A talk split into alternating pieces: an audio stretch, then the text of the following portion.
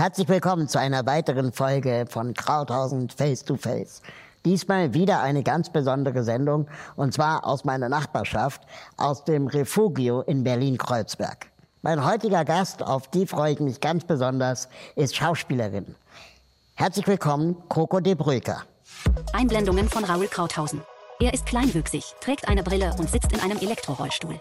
In roter Schrift Krauthausen, Face to Face. Coco de Breuker ist schlank und hat langes braunes Haar. Hallo Coco, schön, dass du da bist. Hallo Raul, danke, dass ich hier sein darf. Wir kennen uns ja schon eine Weile. Ja. Deswegen duzen wir uns auch. Ja, weil wir es können. Aber der Name Coco, Ja. der hat ja auch die eine oder andere, ja, schöne bzw. nicht so schöne Berühmtheit erlangt Ja. äh, auf der Welt. Warum heißt du Coco?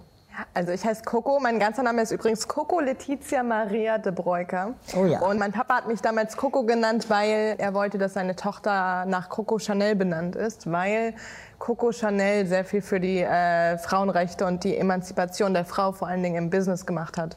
Gleichzeitig war ja ihre Rolle im Zweiten Weltkrieg auch gar nicht so einfach. Ja, also ich weiß schon, dass sie eine umstrittene Person ist, aber ich bin ja auch umstritten und Warum bist du umstritten? Ja, also weil ich äh, auch gerade, wenn es so meine Rolle als Schauspielerin in der Industrie geht, als auch gerade als Schauspielerin mit Behinderung, ich habe dann eine ziemlich easygoing, äh, so eine ziemlich entspannte Einstellung dafür. Und wenn ich zum Beispiel jemanden date und der sagt so, ja, mir ist deine Behinderung gerade gar nicht aufgefallen, tut mir voll leid, so, dann ähm, nehme ich das als Kompliment, also ich persönlich. Und die Person auf Instagram hat halt da, so diskutiert, dass sie das ja gar nicht als Kompliment findet, weil das ja irgendwie, ihre Behinderung ist ja Teil von ihr und da ist sie stolz drauf.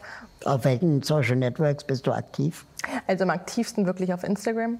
Ich habe aber noch Facebook ähm, und hm, ja, Twitter ist so ein bisschen am Einschlafen. Jetzt mal ähm, ehrlich und Butter bei die Fische. Wie oft googelst du dich selbst? Ich habe mich bestimmt schon mal fünfmal gegoogelt, ja. Fünfmal. Nur? Ja, also immer mal, um zu schauen, was denn, was denn so neu ist. Ich habe mal ähm, eine Webseite gefunden, das ist, glaube ich, sogar das vierte Ergebnis von mir, die bewertet Füße. Also angeblich sind meine Füße okay. Ich habe okay Füße. Okay. Gu- Googelst du dich denn selbst? ähm, das Problem ist, wenn man mich googelt, äh, beziehungsweise den Vornamen, dann kommt halt ganz viel Fußball. Ja, ja. wegen dem, dem Fußballer Raúl González, glaube ich, heißt er. Und ähm, dann komme irgendwann ich. Wenn man nur meinen Namen googelt, also Raúl Krauthausen, dann komme nur ich, weil der Name so selten und so äh, speziell ist, dass Ja. dann auch irgendwie langweilig ist. Aber ich habe mir so ein, Google Alert geschaltet ähm, auf bestimmte Schlagwörter. Oh, echt? Und das Witzige ist, wenn ich das Wort barrierefrei ähm, ich abonniert quasi bei Google, was da für Blödsinn-Meldungen in irgendwelchen Tageszeitungen stehen, Echt? von wegen, dass irgendeine Bushaltestelle nebenan jetzt barrierefrei ist, wo ich denke, so Leute, darüber schreibt ihr noch. Das sollte eigentlich schon längst Standard sein. Ja. Und ich denke so, ey, wir müssen viel, viel mehr thematisieren, Ja. wo die Probleme auch zum Beispiel in der Filmbranche liegen. Ja. Ähm, und nicht nur über Bushaltestellen reden. Ja, ja, das stimmt. So 0815 Probleme, ja. Machst du Sport, wo wir gerade über Fußball reden? Ja, ja, also ich mache ähm, also sehr viel so äh, Cardio und so. Also ich mache schon, seit ich sechs bin, habe ich ja Krankengymnastik. Und ja. Aber okay, aber so jetzt zu Hause vorm Spiegel Sport machen, ich meine jetzt so Sport, Sportart. Ach so, nee. Aber ich hatte mal eine süße ähm, Begebenheit, dass ich mal auf einer Party war. Und dann hat auch ein Typ, ähm, wir, wir saßen halt auch beide so wie wir jetzt sitzen und haben, ge haben geredet. Und er fragt, ja, machst du einen Sport? Und ich habe gesagt, ja, nee, sehe ich so aus. Und dann hat er gesagt, ja, weiß nicht. Und dann ähm, habe ich ihm halt nach und nach erzählt, dass ich halt eigentlich die, die Spastik habe, also die, die Gehbehinderung. Und dann hat er gesagt, ey, das habe ich gar nicht gemerkt und so. Und ich habe das einfach dieses Gespräch so genossen, weil wir einfach halt einfach gesprochen haben und wir hab, haben da abgehangen und, ähm, und der hat das erst gar nicht gecheckt, bis ich wirklich aufgestanden und gegangen bin. Und ähm, wo wir halt auch wieder zurück bei dem Ding waren, ist es ein Kompliment, wenn jemand sagt, oh, ich habe gerade echt richtig vergessen, dass du behindert bist oder nicht. Ne? Aber ich kann trotzdem beide Seiten verstehen. Ich auch. Also Ja. weil, wenn man sagt, ich sehe deine Behinderung gar nicht oder gar nicht mehr oder ich habe es gar nicht gesehen, Ja. dann wird irgendwie so ein Teil ja der eigenen Identität, die sie nun mal ist, Ja. ja auch übersehen. Total. Und es gibt ja auch gerade mit dem Black Lives Matter Movement, wenn Leute sagen, I don't see color, Ja, ja, genau. also wenn du keine Farbe Dann siehst. siehst du auch keinen Rassismus. Ja, das stimmt halt nicht, Ja. weil im Endeffekt die Schwarzbevölkerung in Deutschland existiert auf Papier gar nicht. Und das- was man macht, ist, dass man eigentlich die Identität einem richtig großen Teil unserer deutschen Gesellschaft einfach, also nicht, nicht Bedeutung schenkt. Und ich finde, das ist auch so ein bisschen unsere, die Aufgabe als Künstler. Ich meine, du bist ja auch ein Künstler dadurch, dass du schreibst, dass wir ähm, mit unserer Erfahrung einfach die Geschichten wieder, wieder erzählen, sodass sich die anderen in uns finden. Also ich hatte auch mal einen Schauspiellehrer, der gesagt hat, wir stehen auf der Bühne und wir sind auf der Leinwand nicht damit wir uns selber sehen und sagen, wie geil wir sind, sondern damit sich die anderen Menschen in unserer Erfahrung sehen, ja. Apropos, kannst du dich sehen? Kannst du dich im Fernsehen oder auf der Leinwand sehen? Ja, also ich bin mittlerweile an dem Punkt angekommen, ich bin halt sehr ana- analytisch und ich denke mir dann oft so, ach Mensch, das hätte ich noch machen können und das hätte ich noch machen können. Das ist irgendwie, ach nee, Mann. Genau, ich habe nämlich früher beim Radio gearbeitet und ich konnte meine Stimme nicht hören. Nein! Ich fand es furchtbar. Ach Mann! Ja, und das dann ist so eine sagte mir schöne der, Stimme, Raul. Der, der, der, danke. Der, der Stimmtrainer sagte zu mir, das ist normal, weil wir uns ja über unsere Wangenknochen nur hören. Ja. Und dadurch die Stimme tiefer klingt, als Ja. wenn wir uns in echt hören. Ja. Und in echt klinge ich halt gefüllt wie Mickey Mouse. Ja, ich bin da jetzt auch gerade in diesem Prozess, dass ich gerade die Dinge, die ich nicht so an mir mag, zum Beispiel, ich mag nicht, ich mag meine Füße nicht wirklich oder Das scheinen andere anders zu sehen als bei mir. Ähm, aber das, das sind genau die, die, die Teile deines Körpers, die besonders viel Liebe brauchen, ja? Wenn du sagst, dass du deine Stimme noch nicht so gern hören magst oder so, vielleicht hörst du sie dir einfach noch ein bisschen länger an. Auf dich gestoßen bin ich vor Jahren, Ja. als du ähm, ein Crowdfunding gestartet hattest, um, ich glaube, deine Ausbildung in den USA sogar zu finanzieren, wenn ich das äh, richtig in Erinnerung habe. Ja. Ist schon Jahre her, auf jeden Ja, Fall. 2017, am äh, Weltfrauentag 2017. Das Genau, also angefangen. Jahre her. Und ähm, das war der Grund, warum du dann nach LA gegangen bist oder warum? Für mich stand fest, ich, ich bleibe nicht in Deutschland. Ich bin dann erstmal nach London gegangen, weil ich dachte, England ähm, ist offener und England ist auch offener, wenn es um Inklusion geht. Und in London habe ich dann ein Casting für die New York Film Academy gehabt. Und dann habe ich gefragt, also seid mal ehrlich zu mir, habe ich als Schauspielerin mit Behinderung eine Chance, ja oder nein? Und in der Jury für die New York Film Academy war ähm, unter anderem Paul Brown, also ein Golden Globe nominierter Drehbuchautor. Und der hat wiederum hat mich angeguckt und hat gesagt, Coco, mit deiner Energie kannst du Drehbuchautoren für Geschichten inspirieren, die es noch nicht gibt. Also im Endeffekt, die könnten Rollen auf den Leib geschrieben werden, ja. Und das hat mir dann halt auch wirklich die Kraft gegeben, alles zu machen, was ich kann, damit ich halt äh, Schauspiel studieren kann, ja, in Amerika. Und eine Woche später kam dann auch die Antwort auf mein, auf mein Casting mit einem Teilstipendium nach New York. Das waren dann im Endeffekt 10.000 Dollar, die mir geschenkt wurden. Und dann hieß es halt immer noch, wo kommt das restliche Geld her für Leben, Unterkunft. Ein äh, Freund meines Papas, der ist auch Musiker ähm, aus Mainz, äh, Fenner, der hat sein Album gecrowdfundet. Und er hat mir dann alles über das Crowdfunding erzählt. Und damals war das halt noch ein mega neues Ding. Und dann habe ich gesagt, ja, glaubst du, das klappt? Und dann hat er gesagt, ja, kannst du ja mal probieren. Ne? Und dann kam das alles so. Wie, inwieweit unterscheidet sich denn äh, die SchauspielerInnen-Ausbildung in den USA von der in Deutschland? Die Amerikaner sehen den Schauspieler als Menschen und als Künstler.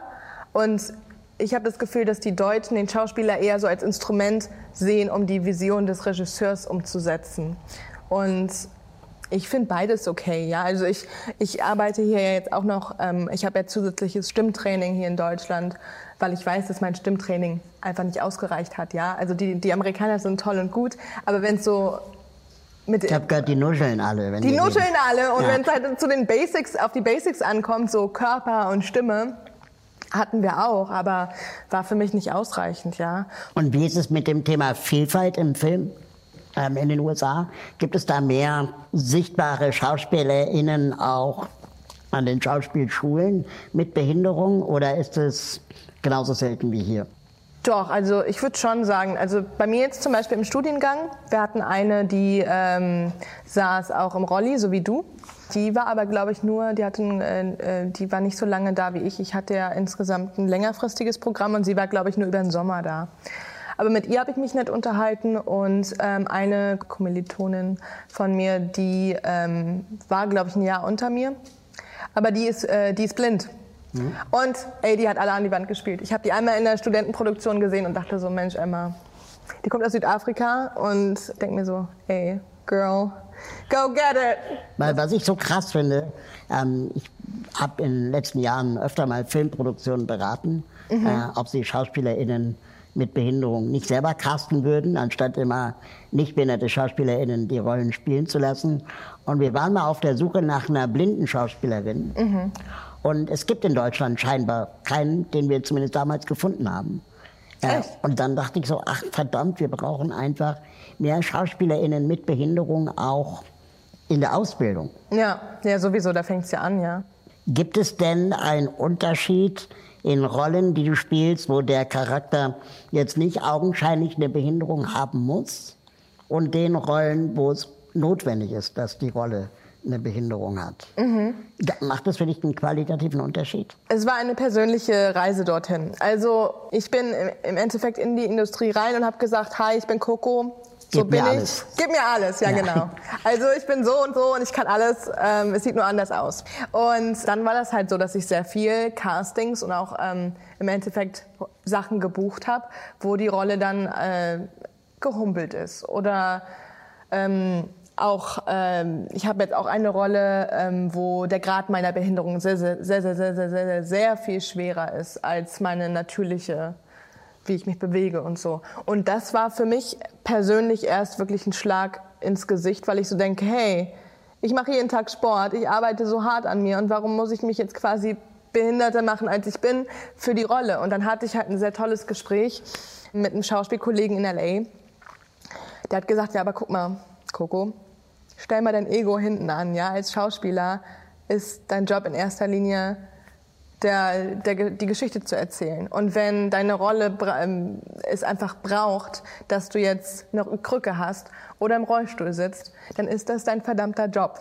Ja. ja, und vielleicht könnte man sogar das auch so sehen, dass deine Behinderung näher an dem Charakter ist, ja. als wenn es jemand ohne Behinderung spielen würde. Genau. Ja, und mir hat auch mal jemand gesagt, es ist ein riesiges Kompliment, dass mir ein Regisseur anvertraut, dass ich diesen, diese Rolle verkörpern kann, weil es halt nicht jeder kann. Ja. Also ich habe zum Beispiel in, in Hollywood hatten wir eine Theaterproduktion, The Physics of Killing, die wurde auch im Oktober dann ähm, zu einem Kurzfilm gemacht.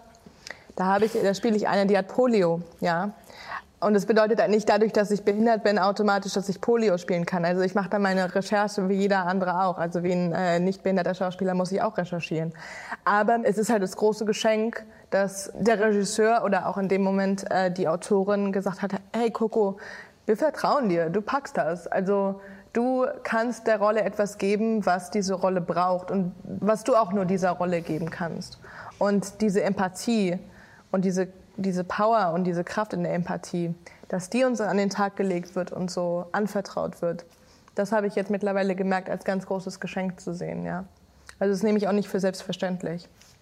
Und wie das aussieht, wenn Coco schauspielert, das schauen wir uns mal in diesem Einspieler an. I, I, I didn't need a Prince Charming, I just needed a man to care for me like no one else does. But no, the self-absorbed artist remains on top of this opinionated tree of ignorance. Sie nestelt an einer Schneiderpuppe. Fuck you, Lilith. But you are right. I want you out of my life. Sanctimonious till the very end, little Benji. But I never fell. Sie sitzt einem Mann gegenüber. and when you wrote me on midday that you and your you both got back together again, I ran back, desperately trying to break open this postbox with a stupid crowbar you forgot in my place ages ago. People looked at me like I was mad. Something we both can agree on. In Cowboy-Kleidung. Daisy Swan. Gus Wanda? Or shall I say Sheriff Gus Wanda? I didn't know that at outlaws like you become sheriff. What can I say? People change. Yes. But use no people for change. Sie humpelt. Use wicked. Wicked fellas ain't got no room for change. It gave me a feeling of. In Strickpulli. Of. calm. Und mit offenem Haar. You were the person I fell in love with. And as it happened, you arrived with a wife. Raul. Wir haben jetzt in dem Einspieler gesehen, wahrscheinlich jetzt auch für die ZuschauerInnen zum ersten Mal, ähm, was es heißt, wenn man mit einer Spastik lebt. Ähm, und dass das sicherlich Schauspielerei und auch die Leute, die Filme machen oder Theater machen, auch erstmal für viele neu ist. Ja. Gleichzeitig will ich das gar nicht werten im Sinne von, ja, das schränkt Schauspielerei ein. Im Gegenteil, das ist einfach so wie andere vielleicht blonde Haare haben ähm, oder groß oder klein sind. Es ist halt eine weitere Eigenschaft, die man mitbringen kann. Ja. Inwieweit aber trotzdem schränkt dich deine Behinderung in der Schauspielerei ein? Und oder ergänzt sie vielleicht sogar auch deine schauspielerischen Talente? Also ich, äh, ich habe meine, meine Spastik schon mal mit einer Narbe verglichen, wie bei Harry Potter. Der konnte ja mit der Narbe auch zau zaubern. Und ja, also es gibt halt Rollen, da weiß ich, dass ich die nie spielen werde. Oder wo es auch einfach keinen Sinn ergeben würde, mich in denen zu casten. Und ja, das Schauspiel ist halt auch ein enorm visuelles Ding. Also du siehst mich halt wirklich erst, ja, als Schauspielerin. Und es gibt da schon so seine Grenzen an, die auch mein Körper stößt. Aber es gibt halt auch enorm viele Chancen. Also dadurch, dass ich halt mit dieser Behinderung lebe, habe ich sehr viel Einfühlungsvermögen und Empathie und eine bestimmte Sicht auf die Welt, genau wie du. Und von daher sehe ich das als Chance. Es ist, also ich, klar, ich hatte den einen oder anderen echt blöden Kommentar, vor allen Dingen in LA. Aber ich würde auch sagen, dass die meisten Kommentare, die ich da bekommen habe, da ist meine eigentliche Behinderung nicht meine Spastik, sondern eher die Tatsache, dass ich eine Frau bin in einer Welt, die immer noch Männern gehört.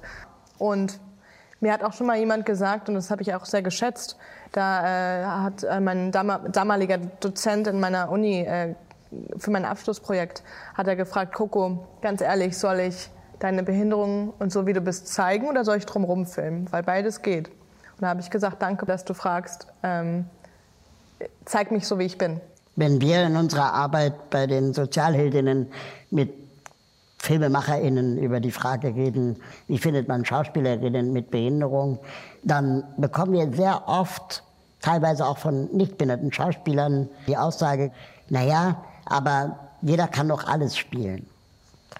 Ne? Also ich kann, muss ja nicht Bäcker sein oder Bäckerin, um eine Bäckerin spielen zu können. Ja.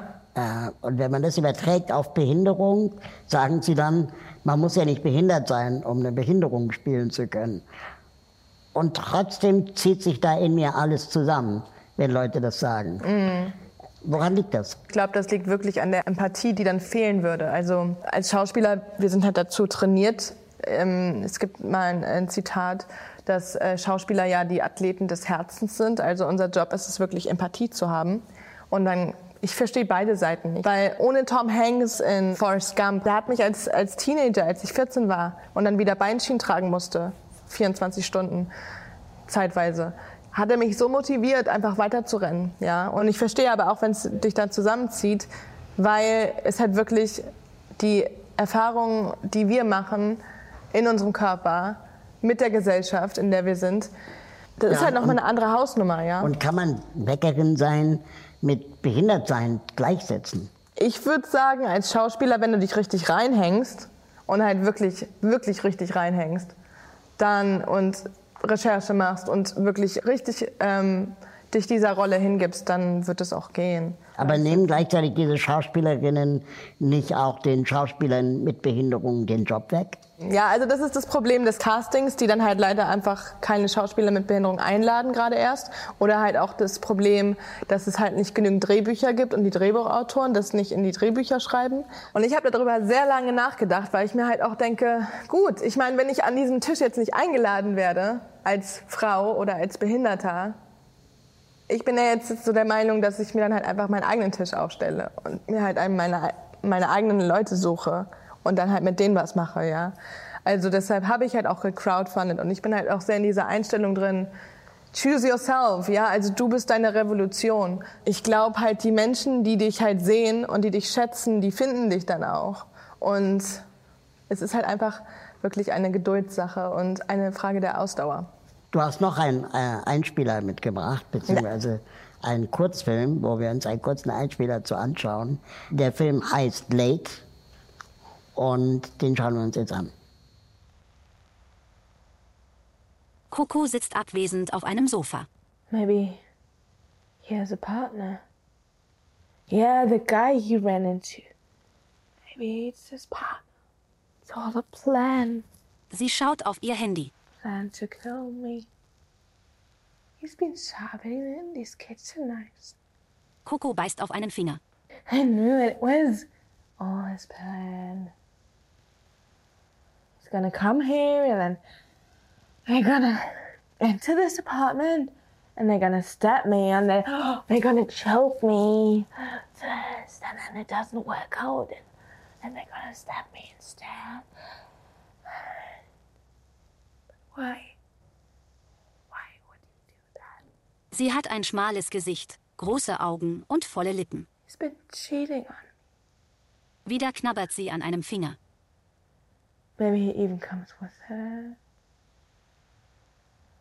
Yeah, he's gonna come with her and and he's gonna go like Oh honey. Sie beißt in ihren Handballen. I gotta I gotta explain you something. Coco wischt über ihre Lippen. Don't worry yet, but you aren't good enough.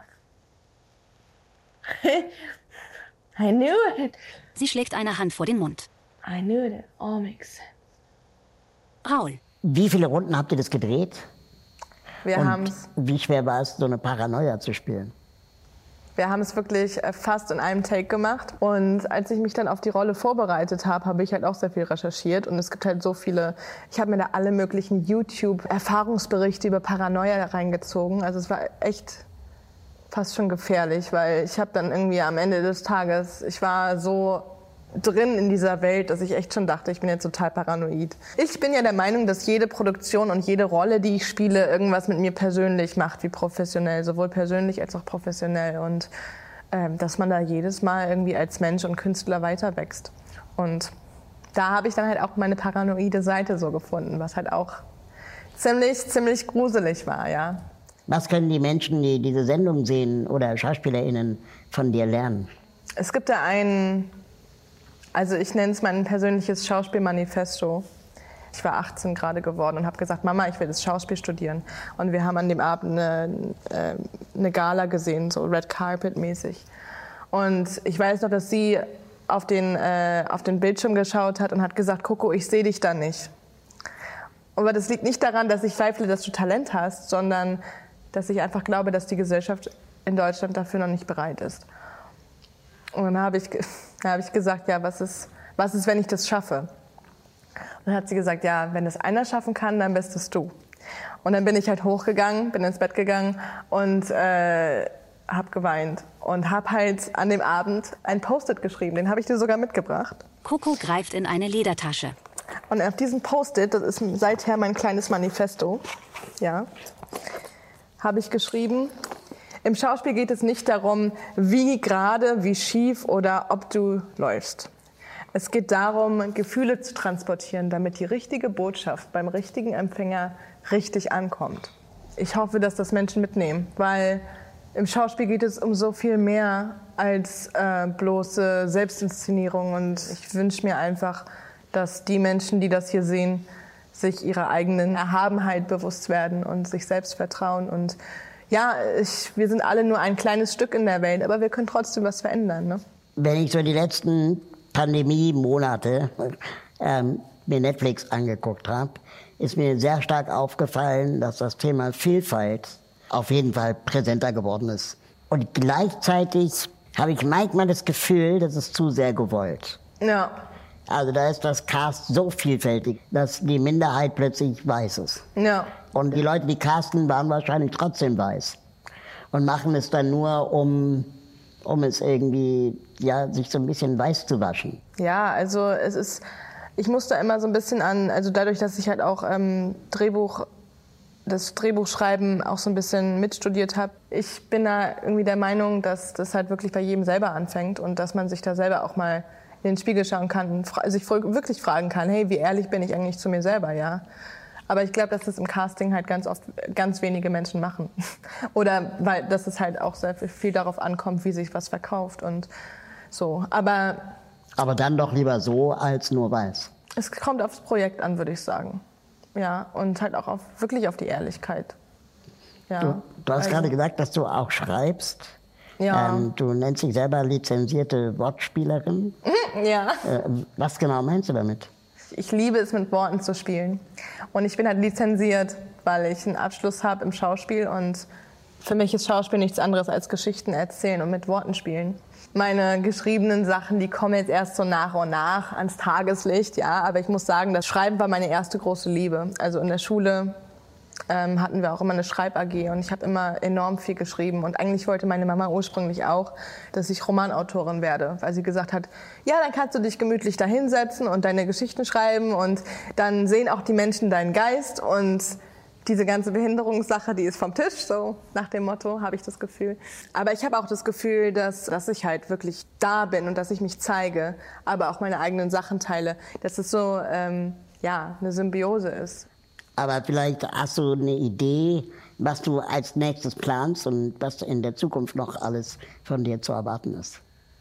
Das Beste. ja, also ich habe in der Pandemie sehr viel geschrieben und bin da auch gerade dabei, so diese Sachen in die Tat umzusetzen, zu produzieren und auch Menschen für zu begeistern. Ich habe aufgehört, auf Rollen zu warten, die mir gegeben werden. Also ich bin jetzt der Meinung, dass ich ähm, einfach mich zeige und mich anbiete auf dem Markt, so wie ich bin. Und die Leute, die mich gut finden, die können mich dann haben und die, die das halt noch nicht sehen, dann, die sehen das dann in ein paar Jahren vielleicht. Und ich bin halt einfach der Meinung, dass du sehr, sehr, sehr, sehr, sehr, sehr, sehr, sehr viel steuern kannst selber. Und dass du deine eigene Re Revolution bist, wenn es die halt noch nicht gab. Wie können Menschen, letzte Frage, wie können Menschen, die sich an deiner Revolution beteiligen wollen, bei dir melden? Auf meiner Web Webseite, also cocodebreuker.com, da gibt es meine E-Mail-Adresse. Und äh, ansonsten bin ich halt auch auf den Social-Media-Kanälen vertreten. Also ich bin, also mein Handle ist wirklich immer so at cocodebreuker. Und da findet ihr mich. Ja. Und du bist offen für Angebote. Ich bin offen für Angebote. Always open to work, ja. Ach ja, ich hatte dir noch ähm, mein Manifesto, habe ich dir mitgebracht. Eine Papierrolle. Handgeschrieben und signiert. Das kannst du jetzt mit nach Hause nehmen. Das, Und- was du gerade vorgelesen hattest, Genau. das ist quasi das Mitbringsel. Ja. Oh, vielen Dank. Bitte schön, Raul. Danke, dass ich hier sein darf.